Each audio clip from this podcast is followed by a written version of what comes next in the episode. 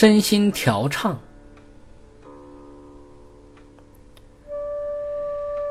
修心养性的智者，始终都会保持良好状态。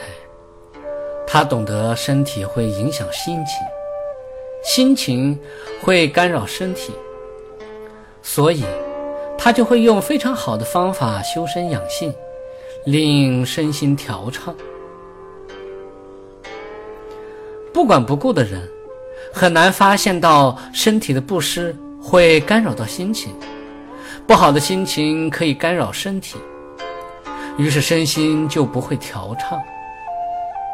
在做任何事情的时候，要不然让身心懒散，要不然让身心疲累，这样自己始终很难感受到身心的调畅与舒适。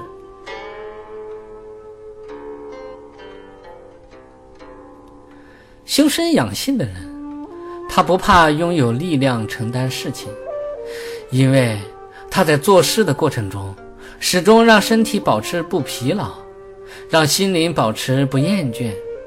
事情做了，身心自在，不仅不会感到痛苦难堪，反而远离了种种身体的出众与心情上的压力，身心都会感到很调实舒畅。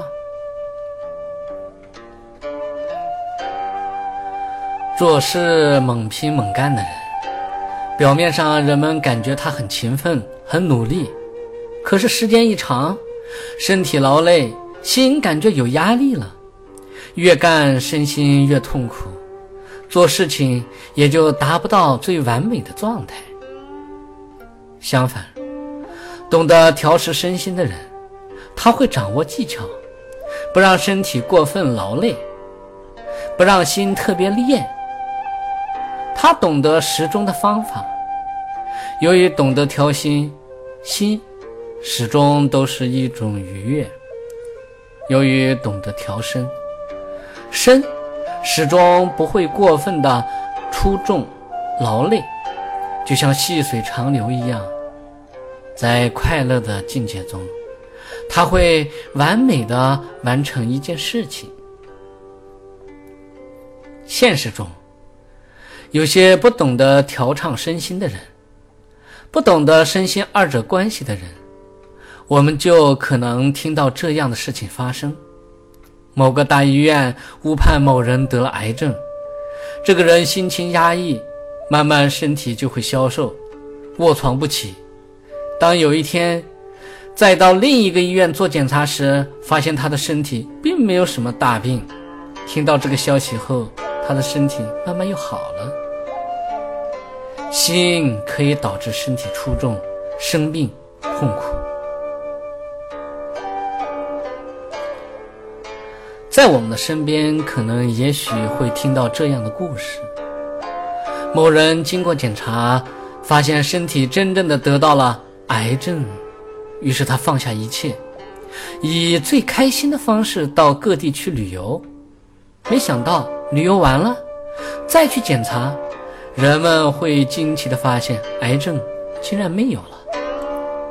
舒畅的心情可以挽救癌症，奇迹的事情就这样发生了。每个人离开了身心，他就不会有生命。正因为有生命，他的身心就肯定存在。如果每个人懂得身心之间的关系，又有谁不愿意来调畅身心呢？可能我们会有这样的经验：做一件事情，稍微感到疲劳的时候，放松一下心情，放松一下身体，再去做事儿，心不会厌倦，身体会感觉到轻松，干起事情来就会生龙活虎。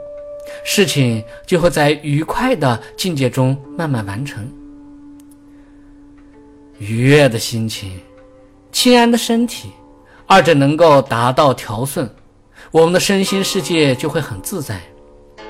因此，发现了这个秘密，我们为什么不去从生活中总结经验？为什么不依从有好经验的人学习而修身养性呢？